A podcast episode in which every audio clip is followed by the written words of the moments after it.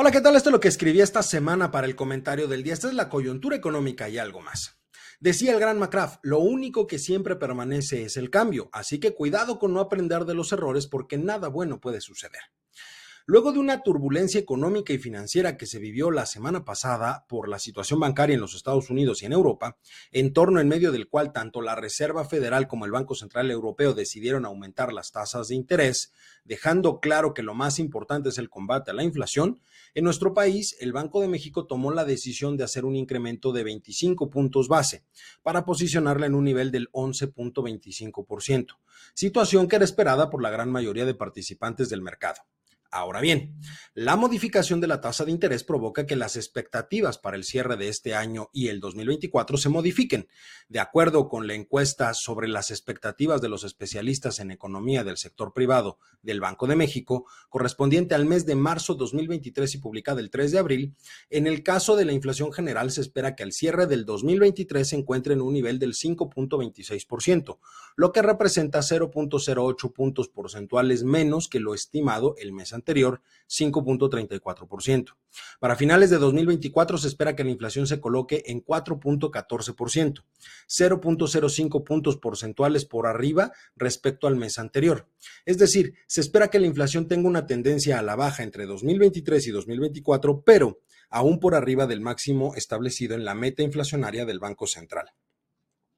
Por el lado del crecimiento del PIB, se espera que al cierre del 2023 el crecimiento se encuentre en el orden del 1.43%, 0.27 puntos porcentuales por arriba de lo esperado el mes anterior, mientras que para el cierre del 2024 se espera una tasa del 1.67%, valor que es 0.07 puntos porcentuales menos a lo esperado el mes anterior. En ambos casos, las tasas están por debajo del promedio obtenido entre el año 2000 y 2018, el famoso 2%. En lo relacionado con el tipo de cambio, variable muy utilizada por el gobierno del hijo predilecto de Macuspana para decir que la economía se encuentra en muy buen estado, al cierre del 2023 se espera que se encuentre en un nivel de 19.40 pesos por dólar, mientras que para el año 2024 se espera un nivel de 20.02 pesos por dólar.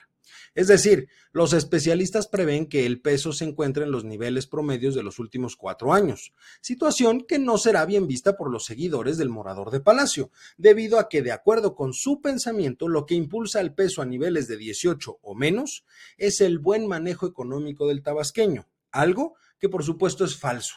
mientras que todo aquello que lleva el peso a niveles entre 19 y 20 solo es culpa de alguna externalidad y no del mal manejo económico del tabasqueño, lo cual tiene algo de verdad y algo de falsedad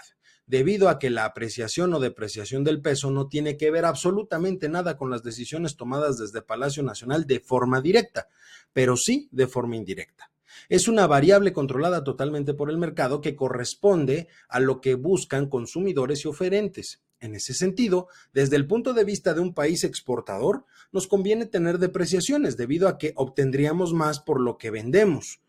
Pero si lo vemos desde el punto de vista de un país importador, pues nos conviene tener apreciaciones en el tipo de cambio debido a que nos cuesta menos todo lo que vamos a comprar.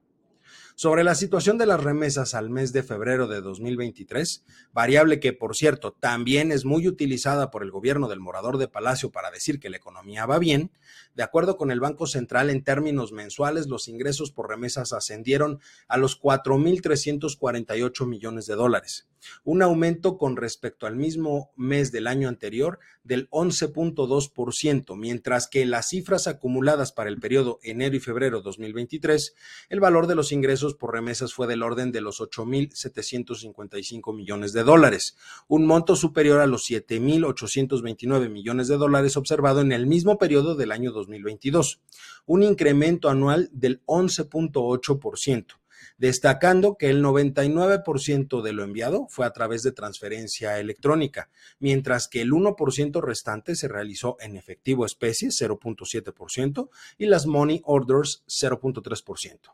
Finalmente, como lo he mencionado en diversos espacios y lo repito, presumir las remesas que se envían a nuestro país es motivo de vergüenza, dado que implica una falta de oportunidades que termina por obligar a los connacionales a emigrar. Por lo tanto, si de alguien es logro el nivel de remesas que recibimos en México, es justamente de los gobiernos de los países donde se encuentran nuestros paisanos. y no del hijo predilecto de Macuspana.